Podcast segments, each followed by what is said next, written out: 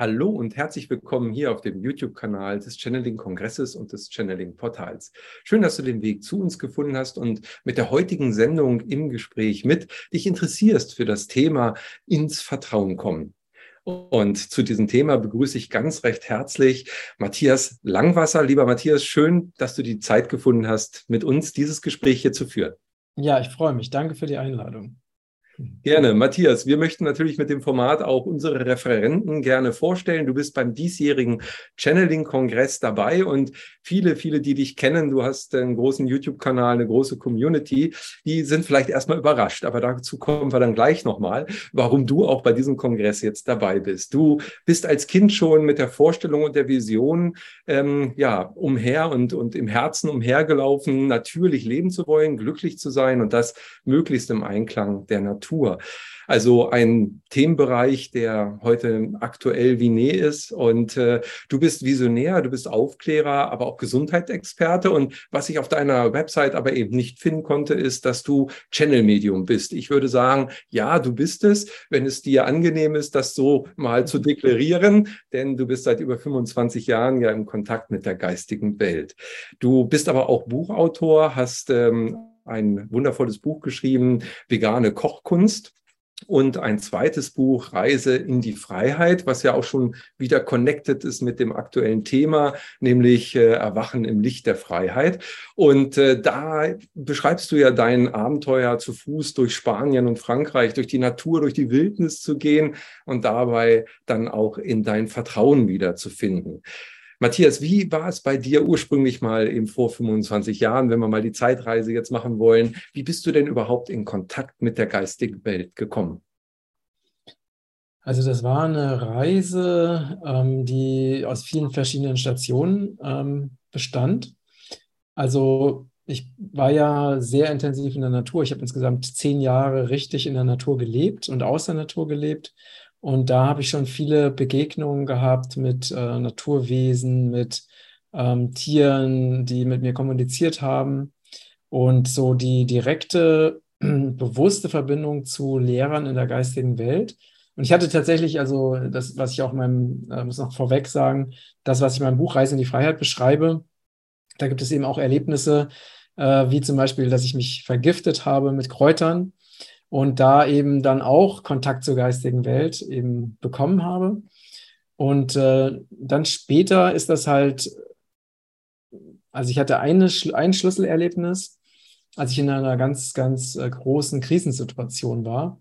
Also ich habe innerhalb von einem Jahr also alles verloren, was mir, was mir damals wichtig war.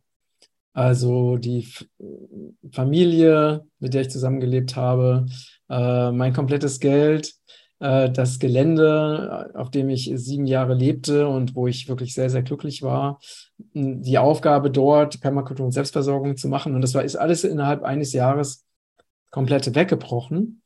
Und genau in dieser Zeit ist dieser bewusste Kontakt zur geistigen Welt entstanden. Also eine Frau kam auf mich zu und sagte zu mir, ähm, Matthias, dein Engel hat mir gesagt, dass ich dir zeigen soll, wie du mit ihm selber sprechen kannst. Und dann habe ich gesagt, finde ich gut. ich bin neugierig. Ne? Und, äh, und so ist ja, dann haben wir zusammen eine Sitzung gemacht. Und nach dieser Sitzung konnte ich eben nicht nur mit einem Engel sprechen, sondern auch eben mit anderen geistigen Lehrern sprechen. Und seitdem ist dieser, diese tägliche Kommunikation mit äh, verschiedensten Lehrern in der geistigen Welt, aber auch mit äh, Krafttieren, mit Engeln, ähm, ist seitdem wirklich täglicher Bestandteil meines Lebens. Hm. Großartig, ja. Und was wir immer wieder auch hören von äh, Medien und äh, bei mir selber war das auch so, sind Krisen letztendlich dann so der Schlüssel, äh, um diesen Kontakt zu bekommen. Also man hat selber im Grunde genommen mit seinen Werkzeugen, die man in der physischen Ebene bis dahin genutzt hat, irgendwann das Ende erreicht, ist verzweifelt am Boden und dann kommt so eine Hilfe, so ein Kontakt, der ähm, sozusagen einem neue Horizonte ja auch eröffnet. Äh, sicherlich hat sich für dich danach das Leben nochmal ganz neu offenbart. Wie, ja, äh, wie, auf jeden wie, Fall, ne? weil es war wirklich so, ich war ähm, durch diese Ereignisse, also ich wusste natürlich um viele Dinge noch nicht. Ich wusste auch nicht um bestimmte Zusammenhänge. Ne? Das habe ich ja dann alles erst so Stück für Stück ähm, gelernt. Aber ich war damals, ich war ja, ich war ja sehr, sehr glücklich. Und dann ist alles, was so mein, das, ne, mein äußeres Glück ausgemacht hat, ist dann plötzlich auseinandergebrochen. Und ich war wirklich äh, absolut depressiv. Also ich habe nicht mehr aufgeräumt, nicht mehr sauber gemacht, äh, kaum noch gegessen. Die, das Geschirr, ich habe in so einer, ähm, in zwei Hütten gewohnt, auf einem zweieinhalb Hektar Gelände im Wald. Das eine war die Küchenhütte, das andere war die Wohnhütte. Und in der Küchenhütte hat sich das Geschirr gestapelt und getürmt. Ne? Äh, ich hatte einfach keine Energie mehr und einfach überhaupt keine Motivation mehr. Und und genau in dieser Zeit kam eben dieser Kontakt und dadurch, dass eben auch meine Aufgabe weg war, also beziehungsweise auch die Energie, jetzt noch mich äh, intensiv um Selbstversorgung zu kümmern, hatte ich wirklich ganz viel Zeit und ganz viel Raum. Und ich habe dann halt teilweise mich stundenlang an einen Baum gesetzt und habe einfach ganz viele Fragen gestellt. Ich habe also ne, meinem geistigen Lehrer, der damals ähm, äh, Elias, genau, Elias hieß der oder heißt er immer noch, ähm, habe ich halt ganz viele, also ganz viele Fragen gestellt und eben auf jede Frage eben fundierte Antworten bekommen. Und so bin ich so Stück für Stück wieder aus diesem Loch rausgekommen. Und für mich hat sich ja dann so eine ganz neue Welt aufgetan, nämlich eben diese, diese geistig-göttliche Welt. Mhm. Wundervoll. Ja, und wenn du sagst in Krise und das nochmal so beschrieben hast, äh, ich glaube, gerade die letzten zwei Jahre haben ganz viele Menschen ähm, ungewollt von sich selbst, natürlich ungewollt, aber dann in Lagen gebracht, äh, die einen in so eine Verzweiflung, in so eine ähm, Energielosigkeit auch reingetrieben hat. Also das äh, ist vielleicht auch ein Mutmacher an der Stelle nochmal, dass das Potenziale in sich bergen kann, Krisen als Chance zu nutzen und äh, dass wir dadurch dann eben auch ja, Antennen wieder nutzen können, die wir ja alle in uns wohnen haben. Also ich bin immer wieder, ich bin ja davon überzeugt, jeder ist angebunden von Haus aus und äh, wir verlernen es nur durch die gesellschaftlichen Einflüsse. Aber Kinder, wenn man sie beobachtet, die sind eben noch in der geistigen Welt auch verbunden. Mhm. Und äh, ja, durch solche Krisen kommen wir wieder zurück in diese kindliche Anbindung. Also das ist ja auch so, äh, was ähm, äh, Jesus Christus sagte, ne? ihr müsst wieder zu Kindern werden. Und ähm, da sind Krisen letztendlich dann ausschlaggebendes äh, äh Zündlein an der Waage dann, um jemanden aus so einer normalen Lebenssituation rauszukatapultieren. Mehr schmerzhaft natürlich dann in der Situation, aber eben mit einer riesen Perspektive, die man vielleicht später erst als solches auch bewertet. Würdest du sagen, dass die heutige Zeit genau äh, das auch auslösen möchte? Genau, also die heutige Zeit, äh, letztendlich sind wir ja in einer Gesellschaft groß geworden, die auf, auf Illusionen und, und falschen Wahrheiten aufbaut. Ne, das ist so diese materialistische Welt, die, wo also der Materialismus eigentlich der, der Gott ist, ne? Und ähm, wo, wo wirklich alles, was nicht ähm, sichtbar ist oder mit unseren normalen Sinnen wahrnehmbar ist, als nicht existent, also für nicht existent erklärt wird. Und ähm, das ist, ne, das fängt ja schon in der Schule an. Also alleine, wenn man jetzt zum Beispiel so eine Tageszeitung aufschlägt, das ist immer nur Materialismus pur. Ne? Und die mal, geistige Werte oder Verbundenheit zur Erde oder Liebe, Dankbarkeit, Vertrauen, also all diese Werte, die wahres, glückliches Menschsein ausmachen, die werden ja komplett ausgeklammert. Und wenn du dir mal an, anschaust, was in der Schule gelernt wird, vermittelt wird, das sind nichts von dem, was wirklich wichtig ist für einen Menschen, wird dort vermittelt. Und das ist ja auch kein Zufall, es ist Absicht. Ne? Ähm, und diese, dieser totale Fokus auf das Materielle und dieses äh, Ignorieren der, der Verbundenheit, von der du gesprochen hast, wir sind ja mit allem Leben immer untrennbar verbunden, ob wir das wissen oder nicht. Ne? Aber es ist einfach so es gibt keine Trennung, aber wir werden in Trennung erzogen und es wird uns, Trennung wird als, äh, wird uns als Wahrheit eben beigebracht. Und jetzt in dieser Zeit äh, merken wir, ja, dieses alte materialistische Weltbild, das bricht zusammen.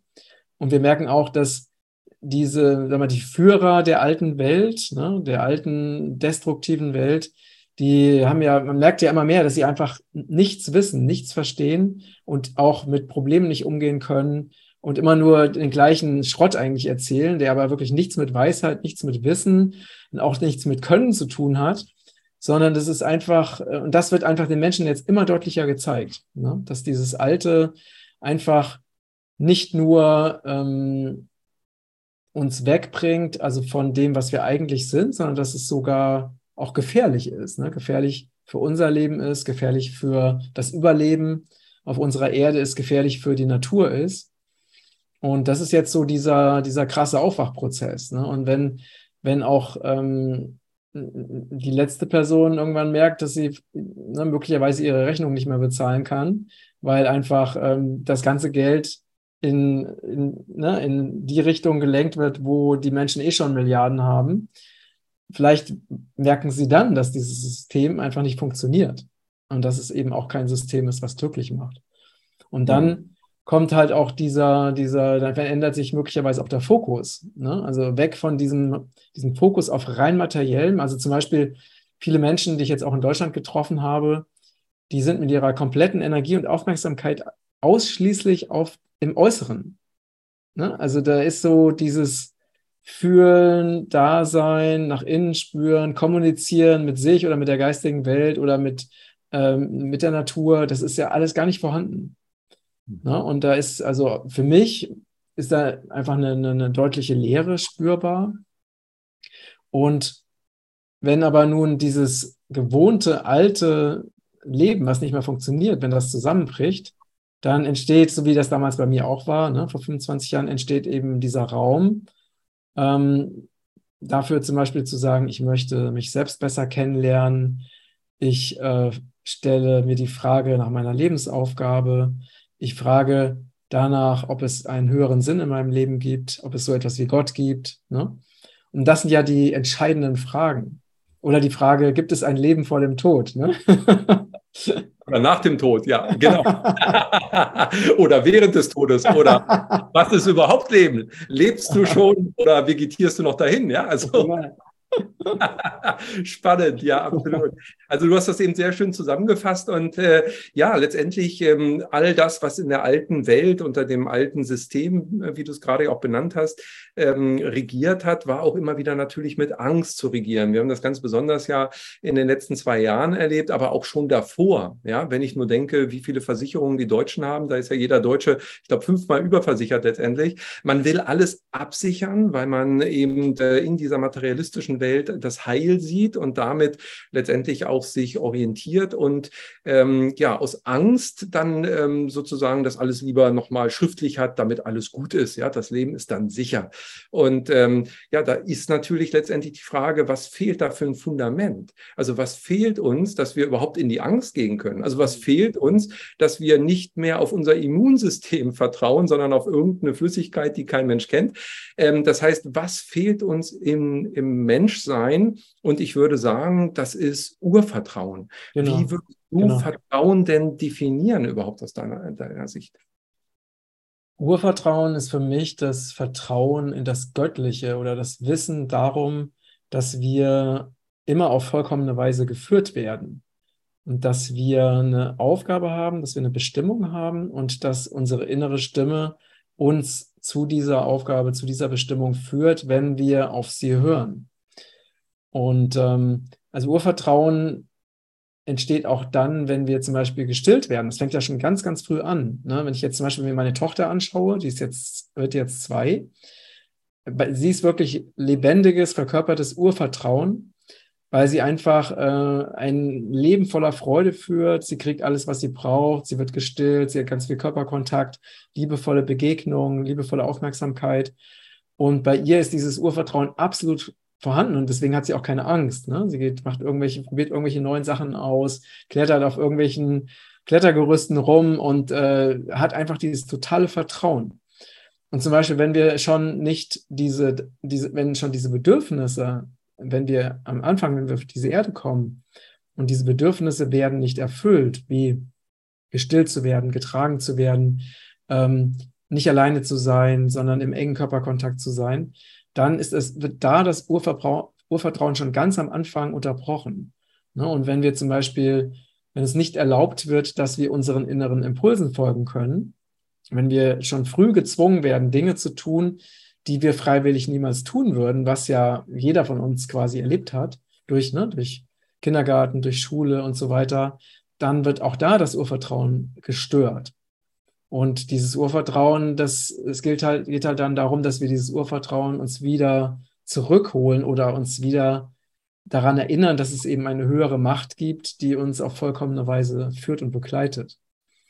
Hm. Wundervoll. Ja, ich finde es sehr schön. Ich hatte gerade dicke Gänsehaut, als du von deiner Tochter berichtet hast. Und äh, ähm, das hat mich erinnert an, an die Geburten unserer Söhne, die beides Hausgeburten waren und wo wir eben auch darauf geachtet haben, dass das Umfeld harmonisch und äh, ja, einfach Geborgenheit gibt, ja. Also wenn man äh, geboren wird, das ist schon ein Prozess, der ist für so eine Seele ja nicht ganz ohne. Und ähm, dann kam eben der Arzt, der lange Zeit im Krankenhaus als Kinderarzt tätig war und er sagte, wow, so relaxte Kinder, also eben bei der U1, wie das sich ja so nennt und, und gemacht wird, sowas habe ich aber lange nicht erlebt. Da merkt man, das ist eine Hausgeburt.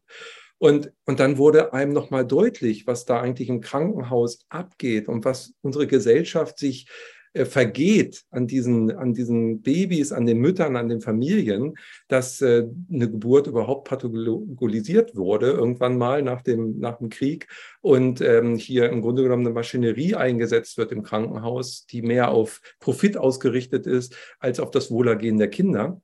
Das heißt nicht, dass es Situationen natürlich auch durchaus gibt, ähm, in denen es sinnvoll ist, dann eine gute medizinische Versorgung zu haben, wenn es Komplikationen ja, gibt. Ja. Also für mich ist immer die Niederlande da ein ganz tolles Beispiel, äh, wo das Normale die Hausgeburt ist und der Krankenwagen aber dann bereitsteht, dass wenn was ist, er eingesetzt werden kann, um mhm. Mutter mhm. und Kind schnell ins Krankenhaus zu bringen. Das ist nicht nur günstiger, ja, ähm, sondern es ist vor allem viel liebevoller, humaner und wie du gerade auch richtig beschrieben hast, ähm, denke ich, als Kette bis zum Stillen und dem Tragen Tragen des Kindes, bis es dann immer weiter sozusagen die Umwelt entdeckt und damit auch dann sich abnabelt. Das ist ja dann ein Prozess, der bis zur Pubertät dann irgendwann mit dem Ausziehen äh, auch endet, ähm, dass das eben harmonisch geht und dass dort schon darauf geachtet werden kann, also ein Appell an alle jungen Eltern äh, oder die es noch werden wollen. Ja, hier schon Urvertrauen sozusagen als Basis, als Fundament dem Kind zu schenken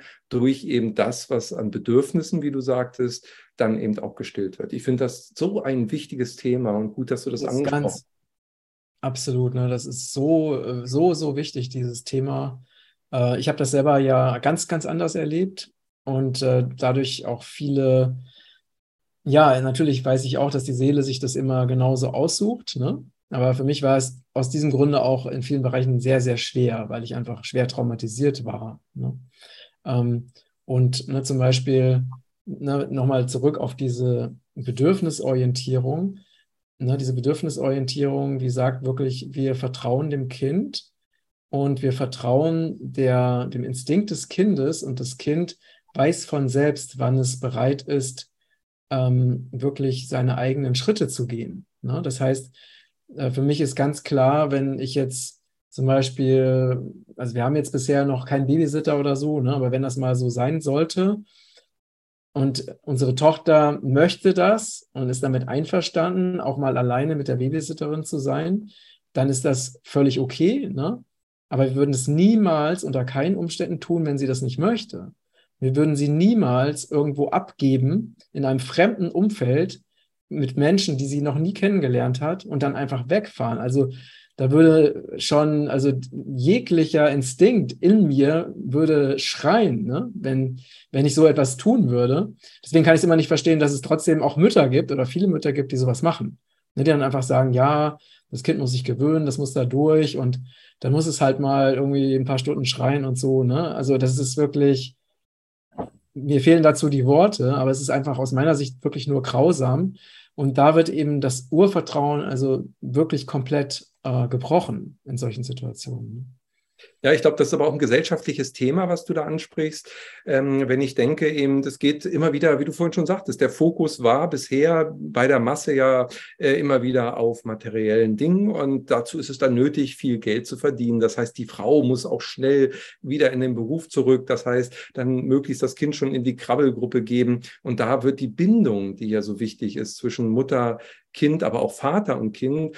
Äh, viele Ehen sind auch heute ja nicht mehr ganz so intakt dann leider Gottes. Das heißt, da fehlen auch schon beide Energiepartner, äh, weil es geht ja immer um Yin-Yang, also auch das Kind auch die männliche Energie.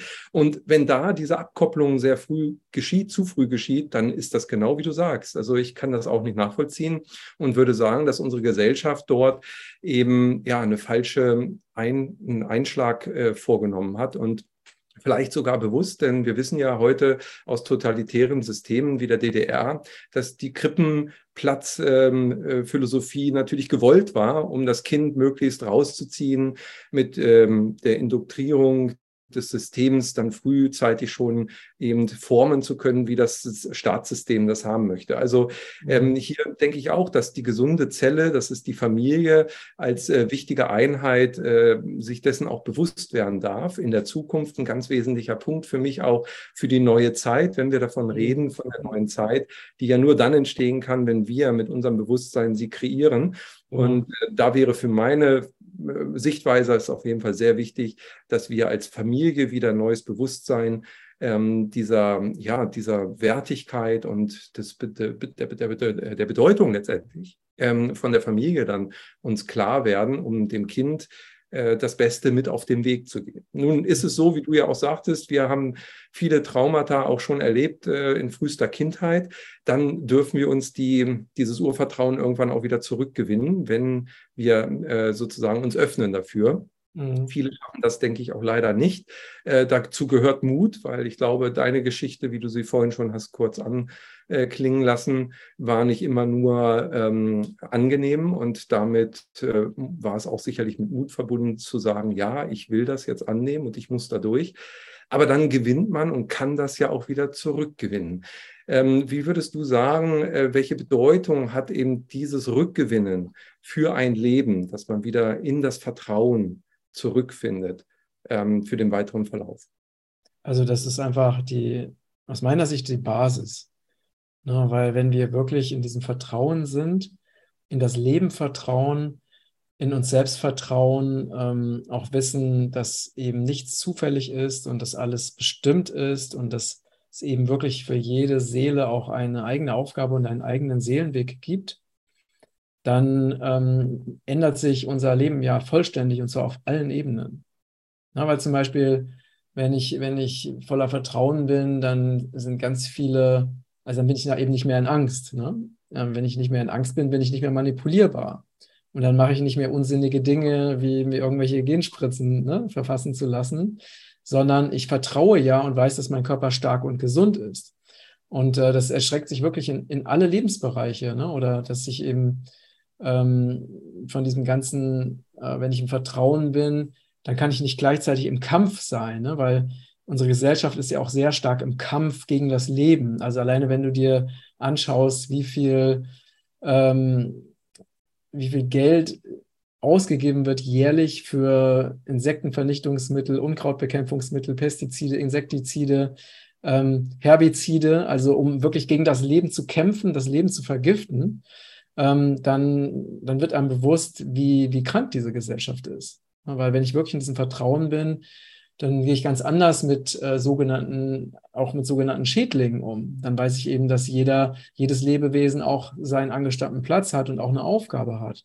Und dann finde ich andere Lösungen in Kooperation mit Lebewesen oder auch mit kleinen Lebewesen. Und so, ich würde, wenn ich im Vertrauen bin, kommuniziere ich ganz anders mit anderen Menschen. Ne? Weil wenn ich im Vertrauen bin, dann bin ich nicht darauf angewiesen, dass mein Gegenüber meine Sichtweise übernimmt oder meine Religion oder meine Philosophie oder meine Glaubenssätze, weil wenn ich im Vertrauen bin, dann weiß ich, ich habe ja schon alles, was ich brauche. Und dann kann ich die anderen einfach so lassen, wie sie sind. Ja, und kann mit ihnen in Austausch gehen. Das heißt, dieser ganze Kampf, ähm, der, der fällt einfach weg. Und was, das würde bedeuten, dass eben die Grundlage für diese alte Welt, ne, diese alte materialistische Welt auch komplett eben zusammenbricht, weil ohne, weil sie ja nicht, diese alte Welt funktioniert ja nicht ohne Kampf. Ne? Das heißt, alleine wenn du jetzt mal dir die Massenmedien anschaust, es muss ja immer einen Feind geben, es muss immer einen Bösen geben, ne? den man verteufeln kann, weil sonst haben sie ja gar nichts, worüber sie schreiben können. Und das ist ja ein Ausdruck von permanentem Kampf. Und wenn plötzlich dieser Kampf weg ist, dann ähm, dann, ja, dann, dann organisiert sich das Leben von selbst. Dann, ne, dann sind wir nicht mehr in diesem Ich muss machen, tun, kümmern, anstrengen, aufbauen, festhalten, kontrollieren, sondern ich lasse los und das Leben organisiert sich wirklich von selbst. Und ich mhm. denke, das ist so der Prozess, den, wo es auch darum geht, also Spiritualität auch wirklich im Alltag zu leben. Also nicht nur darüber zu reden oder zu meditieren oder zu channeln, ne? Sondern auch wirklich das im Alltag anzuwenden und das auch wirklich zu beobachten, was passiert, wenn man wirklich loslässt und sich die Dinge von alleine regulieren oder von selbst an ihren Platz fallen. Ja, also dann, dann lernen wir eben auch, dass letztendlich unser Bewusstsein die Materie kreiert, also dass wir gar nicht so viel ackern und tun müssen, sondern dass alleine unser Bewusstsein und unsere Intention dafür sorgt, dass eben ähm, die Dinge sich so entwickeln, wie das in unserem Sinne ist. Also es geht halt darum, wirklich ähm, eine ganz, ganz neue Sichtweise und eine ganz neue Art und Weise in der Welt zu sein, ähm, zu lernen. Mhm. Ja, wundervoll. Ich äh, finde das großartig, wie du es auch formuliert hast, weil das wirklich so ein Fundament ist, wie wir es vorhin ja schon mal so benannt haben. Äh, ein Fundament, äh, was grundsätzlich das Leben verändert, wenn man es denn auch wirklich fühlt. Also wir sprechen ja hier von einem Urvertrauen, was man eben ähm, nicht jetzt hat, so nach dem Motto, ja, ich vertraue jetzt, also es gab ja damals mal so ein Lied, ich vertraue in die Deutsche Bank, weil die zahlt aus dem Bar oder so. Äh, das heißt, darum geht es ja nicht. Es geht jetzt nicht um ein aufgebautes Vertrauensbild, sondern um ein gefühltes und wie du sagst, gelebte Spiritualität kann eigentlich nur dann äh, wirklich funktionieren, wenn ich dieses Urvertrauen fühle wieder und sehe, dass ich von der Schöpfung getragen bin, dass es keine Zufälle gibt, dass ich hier bin, wie du auch gerade sehr schön gesagt hast, ja, dass für jeden Lebensstrom sozusagen gesorgt ist, dass aber auch der Weg sozusagen klar ist, dass da eine Berufung auch irgendwo ist, dass eine Aufgabe drin ist. Das sind ja alles Komponenten, die dazu beitragen. Jetzt ist das natürlich schon wundervoll, wenn man das hat. Ähm, und ich fühle ja, du hast das dir auch erarbeitet, du bist da hingekommen. Aber was würdest du jetzt jemandem sagen, der bisher in einer Illusion noch gelebt hat, in der wir alle irgendwann mal waren? Ähm, dass man sich eben versichern muss und, und dass dieses Vertrauen äh, letztendlich für ihn ähm, darauf fußt, dass das System funktioniert. Und jetzt stürzt er plötzlich ins Bodenlose, weil der Job gekündigt wurde, äh, weil Inflation herrscht, weil, keine Ahnung, wir haben Kriege in der Luft sozusagen, ja, äh, mhm. böse Viren, die initiiert werden. Und ähm, da, da kann man ja schon mal ins Bodenlose fallen. Wie kann man dort diesen Sturz möglichst sanft abfedern und dann wirklich dahin kommen? Zu dem, dass man das so wundervoll formulieren kann und auch fühlen kann, wie du es fühlst? Ähm, das ist natürlich ein Prozess. Ne? Also der zum Beispiel, ähm, wenn jetzt eine Krise im Außen passiert, wenn wir einfach mal unsere Sichtweise verändern, also das auf der mentalen Ebene, und ähm, uns die Frage stellen, könnte das einen Vorteil ergeben oder ähm, möglicherweise passiert das, weil etwas anderes auf mich wartet. Ne? Oder vielleicht ist es so, dass ich schon immer darüber nachgedacht habe, was anderes zu tun, aber es mich nicht getraut habe und plötzlich ist auf einmal dieser Freiraum da und ich bin auf einmal viel freier als vorher. Also, dass wir versuchen halt, ähm, die Situation aus einer höheren Perspektive zu betrachten. Und das gelingt uns natürlich besser, wenn wir uns Zeit nehmen, um nach innen zu gehen, wenn wir uns Zeit nehmen, in der Natur zu sein, wenn wir uns Zeit nehmen, dass wir uns mit uns selbst beschäftigen und uns auch ganz bewusst für liebevolle Aufmerksamkeit entscheiden, ne? dass wir uns selber liebevolle Aufmerksamkeit schenken, dass wir uns mit uns selbst verbinden, mit dem Leben verbinden. Und auch wenn ähm, das halt noch nicht so Teil unseres Lebens ist, können wir doch das beschließen, dass es so sein soll. Also, dass wir da hinkommen wollen, ne? weil wir sind ja auch Schöpfer unserer Welt. Und wenn wir jetzt eine ganz klare Absicht setzen, dass wir eben Vertrauen lernen wollen, dann können wir ja auch einfach darum bitten, ne, dass uns gezeigt wird, wie wir dieses Vertrauen wiederfinden und dass eben die, unsere Engel oder die geistige Welt oder beide eben uns darin unterstützen, wieder in dieses Vertrauen zu kommen. Na, das heißt also zum einen, dass wir uns ähm, auch ganz bewusst damit beschäftigen, dass wir um Hilfe bitten, dass wir eine klare Absicht in die Welt setzen und eine klare Intention setzen. Also, dass wir auch, dass das Göttliche oder das Universum, wie auch immer wir das nennen wollen, einfach weiß, was wir wollen und uns darin auch unterstützen kann. und dass wir auch die, ah, da fliegt gerade ein Buntspecht. Habe ich zwei sogar. Das habe ich, das erste, das bin ich schon seit anderthalb Wochen hier. Und jetzt ja. das erste Mal. Großartig, schön. Das sind zum Beispiel dann die, äh, die Zeichen. Das sind die Zeichen, die zu uns kommen. Ne? Wenn wir uns auf diesen Weg begeben, dann passieren nämlich wirklich wundervolle Dinge, äh, wie diese beiden Buntspechte, die jetzt zusammen da am Baum spielen. Ah, die sind echt super schön. und ähm, das ist einfach, ja, und dann auch, dass wir uns ganz bewusst entscheiden, Vertrauen auch zu leben. Ne? Das bedeutet dann, also wenn es eben darum geht, ähm, zum Beispiel zu sagen, okay, vertraue ich jetzt in mein Immunsystem, in meinen Körper oder vertraue ich der Pharmaindustrie? Ne? Und wenn ich vielleicht vorher aus Angst der Pharmaindustrie vertraut habe, dann jetzt wirklich ganz klar zu sagen, nein, ich vertraue dem Göttlichen, ich vertraue diesem, diesem perfekten Wunder, das ich bin, ähm, dass ich äh, durch mich inkarniert und äh, weiß, dass wirklich perfekt für alles gesorgt ist und dass ich eben ähm, meine Verantwortung, Verantwortung für mein Leben eben nicht mehr abgeben muss an irgendwelche Leute, die ich niemals ne, zu Gesicht bekommen werde und die eben Profitinteressen, also als ähm, also mindestens Profitinteressen im Sinn haben, wenn nicht gar Schlimmeres. Na, und das heißt, es dann auch wirklich die, bewusst die Entscheidung zu treffen, ich entscheide mich für Vertrauen, ich lebe Vertrauen, ich vertraue meiner inneren Stimme und ich folge auch der inneren Stimme. Und wenn meine innere Stimme irgendwo Nein sagt, dann gehe ich da auch nicht hin. Und wenn meine innere Stimme Ja sagt, dann traue ich mich, das auch umzusetzen. Na, das, äh, das heißt, wir lernen Vertrauen auch dadurch, dass wir das leben. Also wie bei mir ja auch. Ne? Ich habe ja gesagt, okay, ähm, ich gehe jetzt in die Natur und vertraue, ohne Geld, und vertraue, dass die Natur mich ernähren wird. Na, und dann habe ich eben zwei Jahre lang die Erfahrung gemacht, dass die Natur mich ernährt hat. Und natürlich, das ist ja eine unglaubliche Vertrauenserfahrung. Also wenn du das erlebt hast, dieses Vertrauen, das kann dir kein Mensch nehmen. Ne? Oder dieses Vertrauen in die eigenen Fähigkeiten, wenn man wirklich mal die eigenen Fähigkeiten auch einsetzt. Das heißt, es sind einfach, es braucht einfach diese verschiedenen Ebenen, um eben wieder in die, ja, das Vertrauen auf allen Ebenen auch ähm, zu, zu leben. Hm.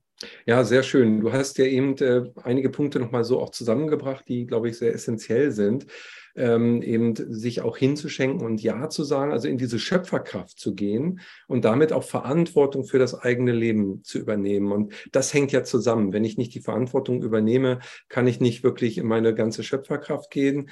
Damit komme ich auf das Essentielle, auf mich selbst sozusagen zurück. Ich fand es aber auch sehr schön, wie du sagtest, dass die Natur dir ja auch geholfen hat eben mal zur Ruhe zu kommen, wieder auf die innere Stimme mehr zu hören. Ich ähm, erlebe ja immer wieder auch im Umfeld, viele, viele Menschen sind äh, sehr manipuliert, wie du es auch schon gesagt hast, äh, eben durch äußere Medien, Einflüsse, durch all das, was in der Gesellschaft auf einen einströmt. Und dann wird es einem natürlich extrem schwer gemacht, ähm, auf die innere Stimme zu hören und äh, dann diesen Ruhepol zu finden, um dann auch wieder vielleicht zu fühlen, was ist eigentlich Vertrauen oder wo stehe ich, wo bin mhm. ich hier mhm. genau. Das finde ich ganz toll, wie du, wie du darauf hingewiesen hast, ein wichtiger Punkt.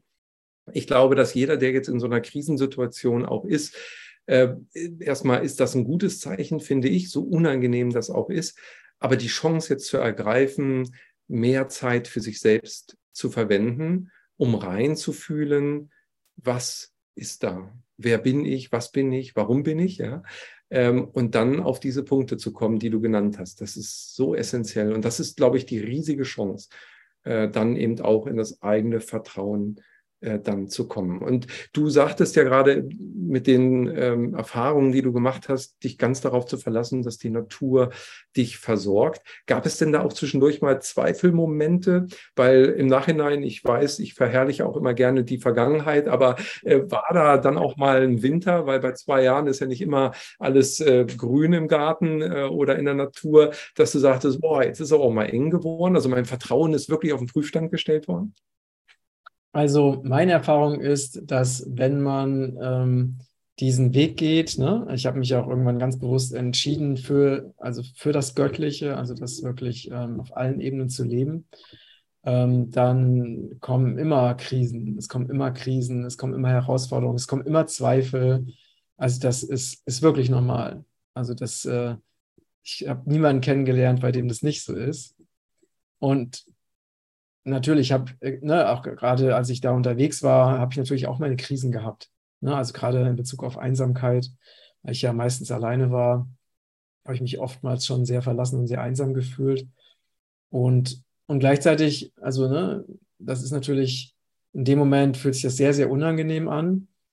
Aber es ist auch, ein, ein gut, finde ich, ein sehr, sehr machtvoller Weg. Also wirklich mal echt mit sich alleine zu sein, ohne Ablenkung im Außen und das für über einen längeren Zeitraum weil wir dadurch ähm, uns selbst ja viel, viel besser kennenlernen und auch mehr darüber erfahren, wie sind wir denn in Krisensituationen, äh, wie gehen wir damit um, wenn Dinge nicht so gut laufen. Ähm, das ist wirklich ein, für mich war das eine unschätzbare Lernerfahrung, also das so zu erfahren und ich bin unendlich dankbar, dass ich es gemacht habe, auch wenn es zwischendurch auch natürlich hart war. Ja. Hm. Also das gehört auch zum Weg dazu und äh, Vertrauensprüfungen, wie ich das kurz schon anklingen lassen habe, die tauchen dann auch immer wieder auf. Also du warst auch im Zweifeln zwischendurch und ich kenne das auch von mir, man zweifelt immer mal wieder. Gibt es auch einen sehr schönen Song, Oh Herr, bitte lass mich nicht mehr zweifeln.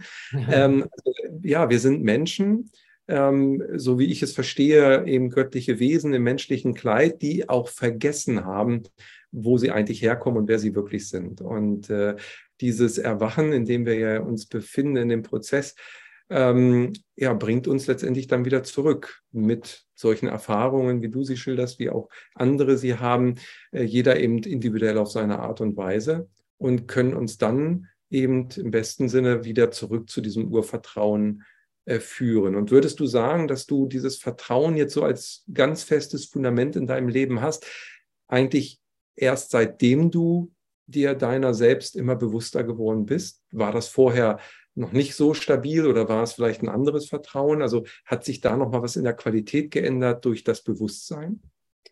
Auf jeden Fall. Also ich glaube, je mehr man sich von den Illusionen löst, desto, desto stärker wird das Vertrauen, weil das Vertrauen, das hat ja auch was mit Wissen zu tun. Also ich habe also so viele extrem schwierige Situationen in meinem Leben erlebt, weil ich immer sehr ungewöhnliche Wege gegangen bin, weil ich ja eben seit Jahrzehnten eben konsequent meiner inneren Stimme folge und dann das tue, was halt mir ge gegeben wird. Ne? Und auch äh, Regenbogenkreis zum Beispiel ist ja auch ähm, mithilfe der geistigen Welt natürlich aufgebaut worden, weil ich ja täglich die geistige Welt um Rat gefragt habe, wie ich jetzt bestimmte Sachen machen soll, wie ich die Organisationen aufbauen soll, welche Produkte als nächstes dran sind und so. Ne? Also ich, die geistige Welt hat mich ja dabei gecoacht. Das heißt, ähm, und wenn dieses, also genau, also es waren wirklich sehr viele ausweglose Situationen, in denen ich war in meinem Leben und ich konnte sie immer überwinden und ich konnte sie immer auflösen. Und Dadurch entsteht natürlich ein ungeheures Vertrauen, also und natürlich auch ein sehr starkes Selbstvertrauen, weil ich natürlich zum einen weiß, ich bin immer geführt, behütet und beschützt, aber ich habe auch eben sehr, ja, sehr, sehr besondere Fähigkeiten, ne, die ich eben dann auch erfolgreich eingesetzt habe, um äh, Situationen eben ähm, im, im guten Sinne wieder, wieder aufzulösen. Und wenn ich, dadurch, dass ich das eben so erfahren habe und dadurch, dass ich weiß, dass letztendlich das Äußere sowieso nur ein Spiegel des inneren Zustandes ist oder ein Spiegel unseres Bewusstseins ist, dann weiß ich, dass ich es immer ja selber in der Hand habe, was im Außen geschieht. Und ich weiß auch, dass wir ein Spiel spielen. Ne? Also es war ein nettes, aufregendes äh, Spiel mit allen Höhen und Tiefen, aber es ist ein Spiel. Es ist eben dieses göttliche Spiel. Ähm, und äh, dieses wahre göttliche Zentrum in uns ist immer unverändert und ist immer unberührt. Und ist von diesem Spiel, es kann von diesem Spiel gar nicht ähm, in irgendeiner Form äh, beschädigt oder beeinträchtigt werden. Na, und wenn ich jetzt zum Beispiel so nach innen gehe und das fühle, dann weiß ich, äh, das Äußere ist wirklich nicht relevant, weil ob ich jetzt hier so und so viel Geld verliere oder da so und so viel Geld gewinne oder mir irgendwas anderes wegbricht im Außen. Also dieses wahre göttliche Wesen, das ist immer unverändert und es ist immer unzerstörbar und es ist unberührt von diesen Aufs und Abs in der äußeren Welt. Und wenn ich das mal wirklich in der Tiefe gefühlt und verstanden habe, dann bin ich wirklich frei. Und dann äh, es spielt einfach keine Rolle. Wenn ich jetzt irgendwo ganz viel Geld angesammelt habe und plötzlich ist es wieder weg, ich kann ja auch wieder in den Wald gehen und mich wieder von den Früchten des Waldes ernähren und das ist ja sowieso wunderbar. Also, wo ist das Problem? Ne? So, ja. das heißt, äh, das ist wirklich eine ganz andere, also wenn man wirklich sehr, sehr stark die Sichtweise der geistig-göttlichen Welt einnimmt, dann sehen wir das Leben eben aus einer ganz, ganz anderen Perspektive. Hm. Nicht mehr aus der Perspektive der Dualität, sondern eben aus dieser göttlichen Perspektive und dann ist einfach alles, was passiert, perfekt, genauso wie es ist. Super. Ja, schön auch, wie du das äh, Beispiel mit dem Spiel gebracht hast. Das äh, kommt mir auch sehr, sehr bekannt vor. Ich habe das auch in jungen Jahren schon als super animiertes 3D-Adventure mal bezeichnet, das, äh, das Leben mit einem Freund zusammen, als wir philosophiert haben. Das war allerdings zu einer Zeit, ähm, Anfang der 90er Jahre, wo es noch gar keine super animierten 3D-Adventure gab. Da gab es nur so Plötzchen-Grafiken. Aber das äh, kommt vielleicht der Sache eben sehr nah, dass es ja ähm, hier ähm, letztendlich eine Illusion ist und, und wir ein Spiel spielen, ein göttliches Spiel. Und äh, wir hatten vorhin ja auch das Thema schon Angst, also dass wenn wir im tiefen Urvertrauen sind, dann verlieren wir die völlige Angst. Und äh, ähm, ich habe mich auch mit Ängsten immer wieder sehr auseinandergesetzt, weil ich auch ein Angstthema über viele, viele Jahre hatte, natürlich in meinem Leben, wie glaube ich jeder Mensch auf diesem Planeten, ja, mhm. ähm, Angst. Und ich glaube, die, die, die, ja, der Kern jeder Angst ist, wenn du sie reduzierst, ist immer die Angst, äh, die Todesangst. Ja, also man will leben, man will ja überleben als, als Mensch, weiß eigentlich gar nicht warum, aber man will halt überleben. Und dann hat man Angst vor diesem Momentum, man stirbt. Und was dann? Und und ich habe dann irgendwie für mich so erschlossen, dass wenn man diese Todesangst überwindet, dass dann ähm, ja letztendlich auch die anderen Ängste ja gar keine Berechtigung mehr haben, weil das wäre ja das Schlimmste, was passieren könnte. Richtig, richtig. Weil du jetzt, weil du jetzt gerade sagst, ja, das ist ja eh nur ein Spiel und, und äh, wenn wir dann noch das Spiel erweitern, auch mit Reinkarnation, das heißt, äh, es ist halt ein Durchlauf, ja, äh, und dann kommt der nächste Durchlauf, dann ist das sowieso nochmal eine ganz andere Ebene. Das heißt, die Seele, die hier inkarniert, kann ja nie sterben, weil so wie, wie du es gerade sagtest, wir sind ja göttliches Energiefeld im, im Ursprung und ähm, im Sein hier verkörpert eben in dieser 3D-Matrix. Aber unterm Strich, hey, wat, was kann passieren? Ja? Äh, welche Rolle spielt für dich da die Wiedergeburt, auch was dein Vertrauensfundament äh, angeht? Ähm, Wiedergeburt ist für mich tatsächlich gar nicht, also je, früher war das anders. Ich habe mich ja auch, ne, da ich mich ja auch schon seit Jahrzehnten mit Spiritualität beschäftige, habe ich auch so, so, ziemlich alles studiert, was es so gibt ne? und ähm, mich damit beschäftigt.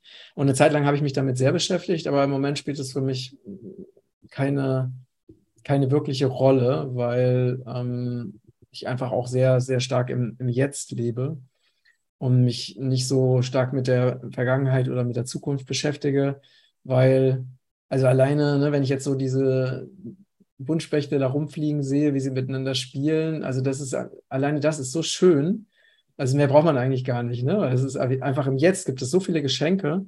Und ähm, wenn wir in der Lage sind, diese, diese unendlich vielen Geschenke auf so vielen Ebenen, die, also nimm mal ein Beispiel, wenn du dich hinlegst ne, und einfach in deinen Körper hineinfühlst, dann, ne, also wenn ich das mache, dann nehme ich ein solches Wohlgefühl in meinem Körper wahr, was wir normalerweise ja gar nicht wahrnehmen. Aber alleine das, wenn ich nur das tun würde, dann würde schon so ein Wohlgefühl entstehen. Ne? Und dann diese ganzen anderen Dinge, die ja auch alle da sind, wie jetzt diese Buntspechte, die wahrscheinlich sonst kaum jemand sieht, ne? oder einen Regenbogen, den auch meistens keiner sieht außer mir.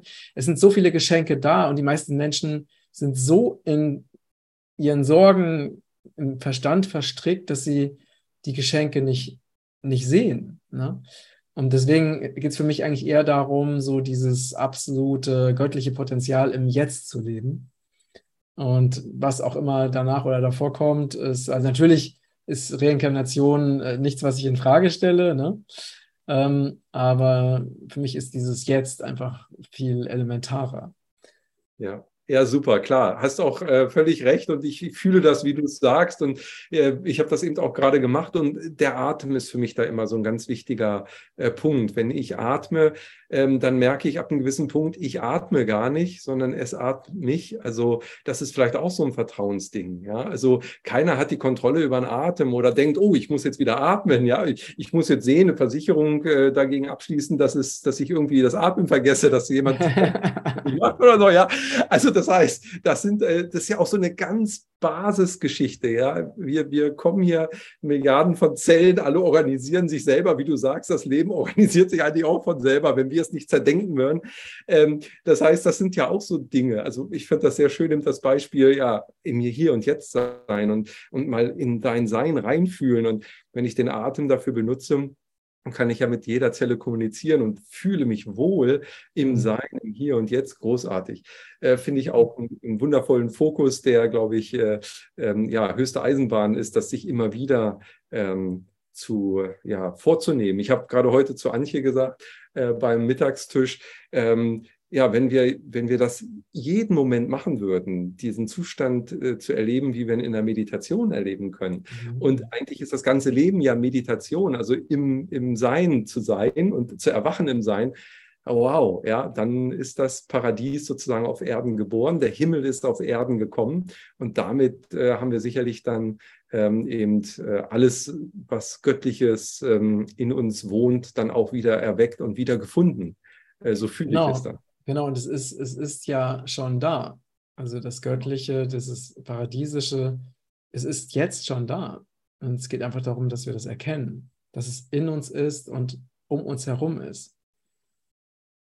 Ja, absolut. Und wie du vorhin schon sagtest, eben Spiritualität auch leben. Das heißt, das zu erkennen, zu fühlen, zu leben und dann auch dementsprechend äh, das anzunehmen, ja, und zu leben und äh, ja, nach diesem nach dieser Führung dem Herzen folgen, so wie du das so viele Jahre schon machst in deinem Leben, eben zu leben und dann in Harmonie äh, plötzlich zu sein, in einer Symbiose.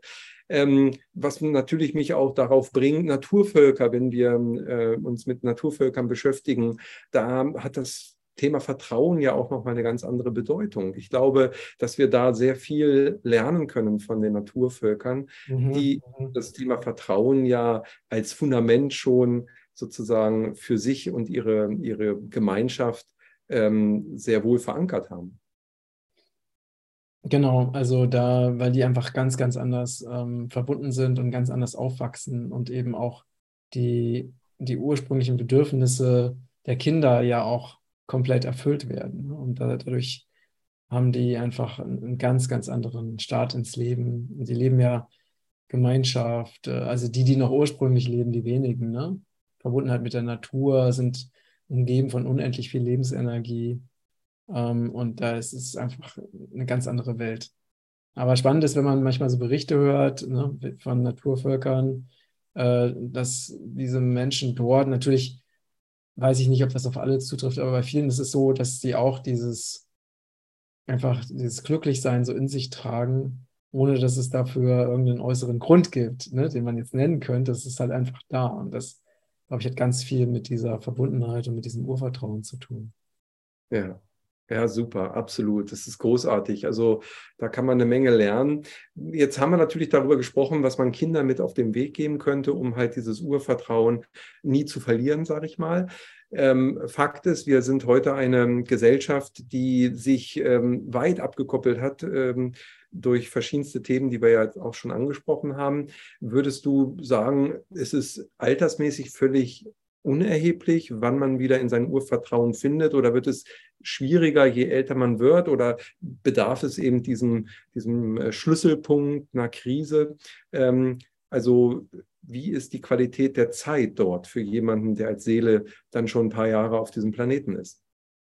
Also es geht, ist natürlich wichtig, dass wir jederzeit ähm, uns damit wieder verbinden, mit diesem Urvertrauen oder auch mit dem Göttlichen, was ja das Gleiche ist. Und es ist einfach wichtig zu verstehen, dass wir ja dieses Urvertrauen ja immer in uns tragen und dass auch das Göttliche in uns lebt. Und, ne, das Einzige ist, ob wir das wahrnehmen oder nicht. Aber es ist immer da. Und wenn wir uns einfach mit dem verbinden, was wir sowieso schon sind, dann sind wir im Vertrauen und dann sind wir in dieser göttlichen Verbundenheit. Ja? Und da kann jeder, kann jederzeit dahin sich damit verbinden. Und das ist eigentlich, also ne, deswegen geht es eigentlich gar nicht darum, dass wir ganz, ganz viel tun und ganz viel machen und arbeiten und entwickeln, bis wir irgendwann mal dahin kommen, sondern es geht einfach nur darum, dass wir das, was jetzt schon da ist, wahrnehmen, wie zum Beispiel diese, dieses Wohlgefühl im Körper, was immer da ist, dieses, ne, dieses energetische Strömen, dieses Pulsieren, diese Lebendigkeit, einfach nur wahrzunehmen. Aber es ist immer da. Genauso wie wir niemals nicht verbunden sein können. Wir sind immer mit allem Leben verbunden. Wir können uns nur einbilden, dass wir es halt nicht sind. Aber die, die Realität ist, wir sind verbunden und wir sind Teil des Göttlichen. Das heißt, es geht nur darum, dass wir das, was sowieso schon in uns ist, einfach bewusst wahrnehmen und das andere, also diese ganzen Illusionen, äh, loslassen. Hm. Ja, wunderbar. Und das ist unterm Strich, ja, es, ist, es hört sich so einfach an und es ist auch einfach, auch wenn wir es uns so schwer gestalten oftmals. Aber von der Sache, wir, wir sitzen drauf, ja. Ich habe immer gerne, ja, ich habe immer gerne Loriot im Ohr zu dem Thema, ja, Herr Dr. Lüdenscheid, ich ziehe den Stöpsel und er fragt dann, wo ist denn der Stöpsel? Ja, und er sucht ihn im Äußeren, in der Badewanne, überall den Stöpsel. Und dann wird ihm gesagt, Sie sitzen drauf. und so ist es auch mit dem Urvertrauen, mit dem Göttlichen, äh, wie du das eben gerade sagtest. Wir haben es ja in uns. Es war nie weg. Äh, wir haben es uns äh, nur selber, wir haben es vergessen, weil wir abgelenkt waren, weil wir mhm. der Illusion folgten, das Plato auch mit dem Höhlengleichnis ja damals schon äh, sehr schön beschrieben hat, dass wir die Schatten an der Wand ähm, verfolgen und sie für wahrhaft halten und gar nicht wissen, dass wir die Schattenspieler eigentlich sind, aber nicht der mhm. Schatten sind. Und ja, ja das, das ist jetzt die Zeit. Ja, es geht jetzt ums Erwachen und letztendlich auch wieder im Erwachen dann das Urvertrauen zu haben und damit auch dann in die Freiheit zu gelangen, in die Schöpferkraft, ins Bewusstsein. Wow. Matthias, wow, es ist so schön. Du hast vorhin schon den Regenbogenkreis angesprochen. Ich habe den bei der Einleitung äh, vergessen zu erwähnen. Das ist ja auch ein wundervolles Projekt, was du machst. Ähm, du hast da einen Online-Shop ins Leben gerufen, unter anderem muss man ja sagen, weil du damit auch sehr viel Gutes tust. Du ähm, engagierst dich für den Auf, äh, Aufforsten des Regenwaldes und ähm, hast aber im Fokus eben vegane Produkte zum Essen äh, und das Ganze mit Nachhaltigkeit. Vielleicht kannst du uns da noch ein bisschen was drüber erzählen, über den Regenbogenkreis. Sehr gerne. Ähm, der Regenbogenkreis ist auch, also der Name schon alleine, der wurde mir auch aus der geistigen Welt gegeben. Also da ist hier wieder die Verbindung. Ne? Ähm, und äh, weil ich habe mir, also durch meine Liebe zur Natur, habe ich mir halt immer die Frage gestellt, wie kann ich als Einzelner eben wirklich viele, viele, viele Menschen erreichen mit diesem neuen Bewusstsein, was notwendig ist, um die Erde zu heilen. Ne? Weil ich habe schon als Kind, als Jugendlicher war meine größte Vision, die Erde zu heilen. Also ich konnte diese Umweltzerstörung nicht ertragen und wollte eben was dafür tun, dass sich das ändert. Und dann habe ich eben diese Inspiration bekommen, eben ein Projekt aufzubauen und über den Verkauf von nachhaltigen, hochwertigen äh, Premium-Produkten äh, aus dem Regenwald, aber auch aus anderen Regionen der Erde ähm, eben Geld einzusammeln und dieses Geld wiederum zu verwenden, um Regenwald zu schützen, aber auch um andere Projekte anzustoßen, um neues Bewusstsein in die Welt zu bringen und auch um vegane Ernährung in die Welt zu bringen, weil das ist für mich auch ein Schlüssel für die Heilung der Erde. Wenn alleine, wenn alle Menschen sich auf einmal jetzt äh, vegan ernähren würden, dann hätten wir 90 Prozent der Ackerfläche würde zur freien Verfügung stehen und wir könnten die eben wieder aufforsten. Wir konnten da nachwachsende Rohstoffe drauf anbauen, wundervolle Naturreservate, Permakulturgärten. Ne? Also, und das ist eben auch ein wichtiger Pfeiler. Und das, der, die Intention war wirklich, diese drei Säulen, also Regenwaldschutz, Spiritualität, vegane Ernährung, Nachhaltigkeit, das eben in die Welt zu bringen und damit möglichst viele Menschen eben zu erreichen. Und ja, und wenn ich jetzt so zurückschaue, ne, also jetzt, ich glaube, zuletzt hatten wir 1,4 Milliarden Quadratmeter Regenwald geschützt im Laufe der letzten 15 Jahre.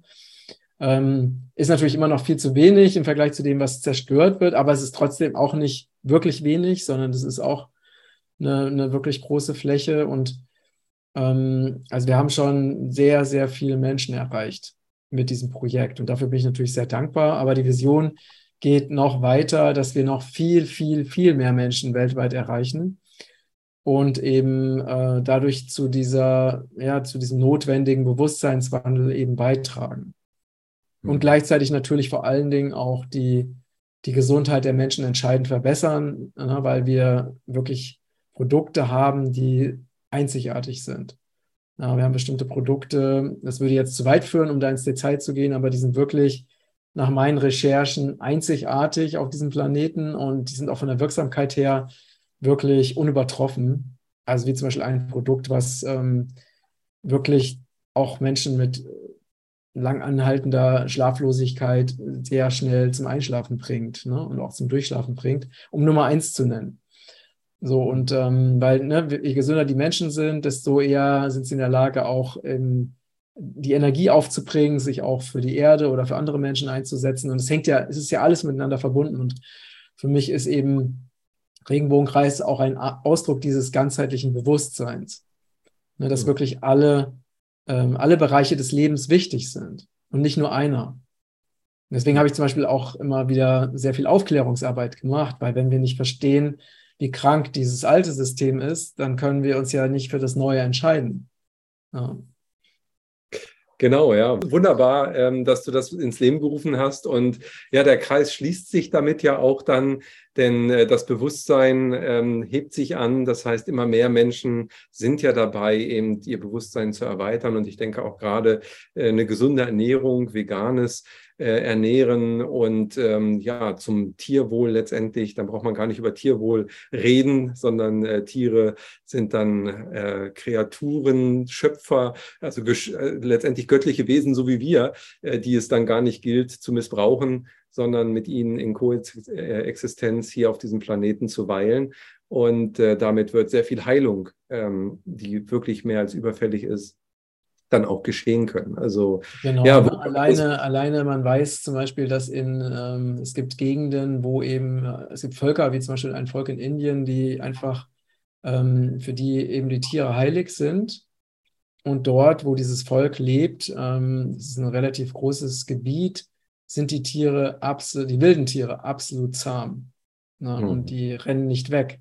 Ne? Ja. Und dass Tiere flüchten vor Menschen, das hat eben damit zu tun, dass äh, die Menschen zum Beispiel jagen und die Tiere umbringen. Ne? Und wenn das nicht der Fall wäre, dann wären die einfach total zutraulich. Ja. Und das weiß halt auch kaum jemand. Ne? Ja. Ja, das ist das Normale in Häkchen. Also das ist das, was eigentlich ursprünglich so gedacht ist. Und dann wären wir, wenn wir jetzt im biblischen ähm, ähm, ähm, Sprachgebrauch unterwegs sind, wären wir im Paradies, wo eben diese Koexistenz dann äh, gegeben war. Und es gilt, denke ich, auch aus dieser ähm, Ebene, in der wir uns verfangen hatten, äh, tief materialistisch, von der wir vorhin ja schon gesprochen haben, wieder aufzutauchen in die Spiritualität, in das Vergeistigte und damit natürlich dann ins Erwachen rein, wo dann diese ähm, ja, natürlichen ähm, Arten zusammenzuleben dann wieder auch für uns normal werden. Und mhm. ja, da sehnen sich immer mehr Menschen nach. Deshalb ist es so wichtig und so wertvoll, was du tust und äh, mit deinem YouTube-Kanal, mit deinen Websites und äh, mit all den Projekten, die du ähm, rausbringst, die du verfolgst und wo du deine Energie reinsteckst. Und äh, das finde ich ganz großartig. Und ich freue mich natürlich auch, dass wir jetzt mit dem Channeling-Kongress, mit der äh, ein ja, Channel-Medium mal so jetzt auch offiziell hier vorstellen dürfen, denn das war bisher ja Ach, bei dir. Äh, ja, ich danke dir. Ich danke dir, das ist ja doch nochmal was Besonderes, ein Outing sozusagen. Du hast ja immer schon gechannelt, wie wir erfahren haben, aber als Medium hast du dich auch noch nicht gesehen. Ich will das auch äh, gleich relativieren, weil letztendlich wir sind alle Medien, wir sind nämlich alle medial, äh, wir sind alle äh, letztendlich angeschlossen, wie wir das ja auch eben beide schon gemeinsam formuliert haben. Und dementsprechend sehen wir natürlich auch unsere Aufgabe Aufgabe hier als Channeling-Kongress, dass mhm. wir nicht äh, das Channeln als etwas äh, Abgehobenes, Besonderes hinstellen, sondern dass wir äh, vermitteln möchten, dass äh, jeder äh, am Ende des Erwachungsprozesses channelt, das wahrscheinlich dann gar nicht mehr so nennen wird, weil jeder einfach nur angebunden ist in seiner natürlichen Art und Weise als göttliches Wesen in dieser Schöpfung. Ähm, als Creator, als Schöpfer aktiv ist. Und ja, auf dieser Ebene danke ich dir ganz, ganz recht herzlich, dich schon als Creator und Schöpfer hier, bewusstes Wesen ähm, interviewen zu dürfen oder mit dir im Gespräch äh, zu sein und gewesen zu sein war wundervoll. Ich glaube, das Thema Vertrauen haben wir sehr schön beleuchtet, auch mal in die Tiefe gegangen und uns ist bewusst geworden, dass die Gesellschaft sich verwandeln darf hin zu einer Gemeinschaft, wo dann eben genau diese Fundamente Kindern schon ähm, nicht entrissen werden, denn sie bringen sie natürlicherweise mit auf die Welt. Und eine Gemeinschaft würde das nicht tun. Sie würde die Kinder eben fördern in ihrem natürlichen Sein, in ihrer natürlichen Angebundenheit und damit das Fundament des Vertrauens in jüngsten Jahren eben stärken. Und ja, schön, dass wir das gemeinsam hier beleuchten durften. Ich freue mich schon auf deinen Beitrag für den Kongress und ganz lieben Dank, lieber Matthias, dass du dabei warst. Ja, vielen Dank für das äh, tolle Gespräch und alles, alles Liebe. Danke. Danke.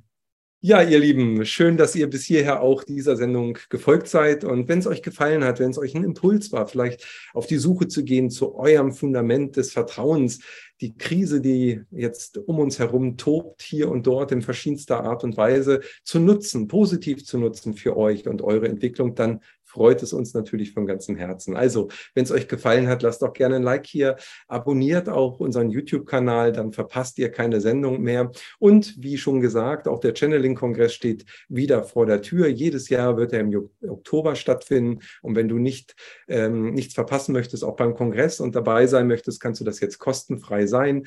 Trag dich in den Newsletter ein. Alle Links findest du hier unten und besuch natürlich auch den Regenbogenkreis von Matthias. Besuch seinen YouTube-Kanal YouTube-Kanal, abonniere auch den gerne, denn da gibt es auch immer wundervolle Interviews rund um das Thema Erwachen, Spiritualität.